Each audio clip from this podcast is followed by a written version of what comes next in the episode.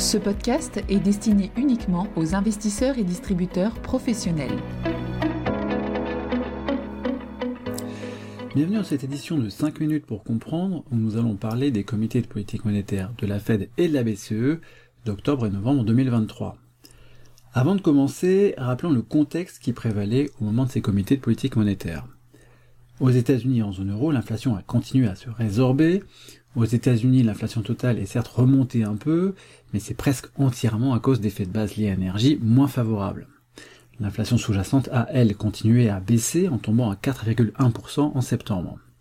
Dans la zone euro, l'inflation totale est même passée en dessous de 3% en octobre, cette fois-ci grâce à des effets de base liés à l'énergie plus favorables, mais surtout l'inflation sous-jacente a poursuivi sa baisse à 4,2% en octobre, donc dans les deux cas, une inflation sous-jacente qui baisse, mais encore largement supérieure à 2%.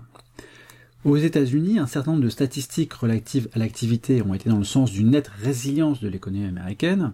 On peut par exemple citer le PIB qui a cru de 4,9% trimestre sur trimestre annualisé au troisième trimestre. Certaines autres statistiques se sont, elles, dégradées, comme par exemple l'indice NAHB qui mesure la confiance des promoteurs immobiliers. Certaines statistiques censées mesurer les mêmes choses avaient des conclusions différentes, ce qui compliquait l'analyse.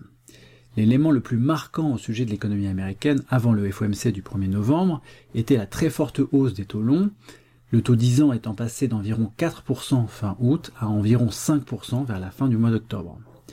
En zone euro, l'activité économique a continué à stagner peu ou prou, la consommation des ménages reste en panne, surtout en Allemagne, la distribution de crédits bancaires au secteur privé a continué à ralentir, et l'enquête de la BCE auprès des banques a montré une poursuite du durcissement des conditions de crédit par les banques, mais surtout une nouvelle très forte baisse de la demande de crédit. En bref, dans les deux zones, un ralentissement désormais clair de l'inflation sous-jacente, des signaux parfois contradictoires sur l'activité, mais surtout une forte remontée des taux longs, qui constitue un durcissement des conditions financières. Commençons par le conseil des gouverneurs de la BCE du 26 octobre. Pour la première fois depuis le début de ce cycle, la BCE a laissé ses taux directeurs inchangés, le taux de dépôt restant à 4%, soit le niveau le plus élevé depuis la création de l'institution. Le communiqué du Conseil reprend d'ailleurs la phrase qui laisse entendre que le cycle est achevé. En conférence de presse, Christine Lagarde a souligné le contexte de croissance faible et les signes du ralentissement du marché du travail. En particulier, elle a indiqué que les chiffres sur le marché immobilier et l'investissement ne laisse pas de doute sur le fait que la transmission de la hausse de taux à l'économie réelle ait bien lieu, et surtout que cette transmission allait probablement encore être plus forte sur les trimestres à venir.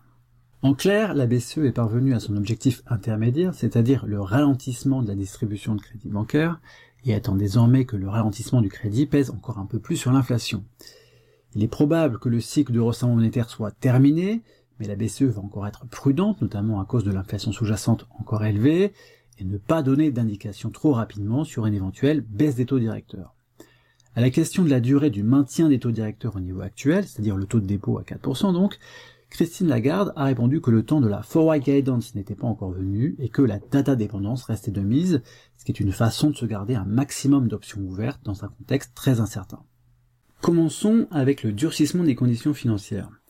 Ces dernières semaines, les taux longs ont fortement augmenté, Jérôme Powell a indiqué que cela devait peser sur l'activité, et on comprend de son intervention que la hausse des taux longs rend nettement moins nécessaire d'éventuelles autres hausses de taux directeurs.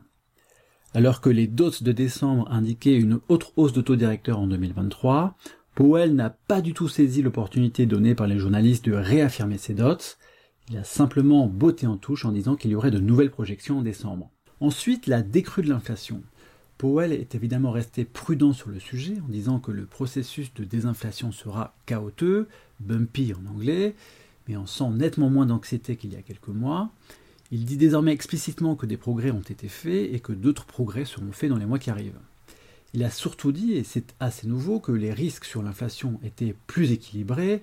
Autre élément nouveau, il est apparu également nettement moins anxieux sur les salaires en précisant qu'il pensait que leur progression était désormais cohérente avec une inflation de 2% sur le long terme. In fine, pour ce FOMC, Jérôme Powell était encore contraint de laisser des portes ouvertes pour la suite, mais le sentiment d'urgence a disparu et on sent en creux une sorte de sérénité au sujet du processus de désinflation. Il est donc encore plus probable que le cycle de hausse de taux soit terminé. Ceci dit, la communication va devenir de plus en plus difficile au fur et à mesure de la baisse de l'inflation sous-jacente, car la politique restrictive sera de plus en plus remise en question. Pour conclure, il est désormais probable que la BCE et la Fed aient terminé leur cycle de resserrement monétaire, même si elles devraient garder un discours plutôt prudent encore quelques temps. Merci de votre écoute et à bientôt. Communication promotionnelle non contractuelle. Les commentaires et analyses reflètent l'opinion de CPRAM sur les marchés et leur évolution en fonction des informations connues à ce jour. Du fait de leur simplification, les informations données dans ce podcast sont inévitablement partielles ou incomplètes.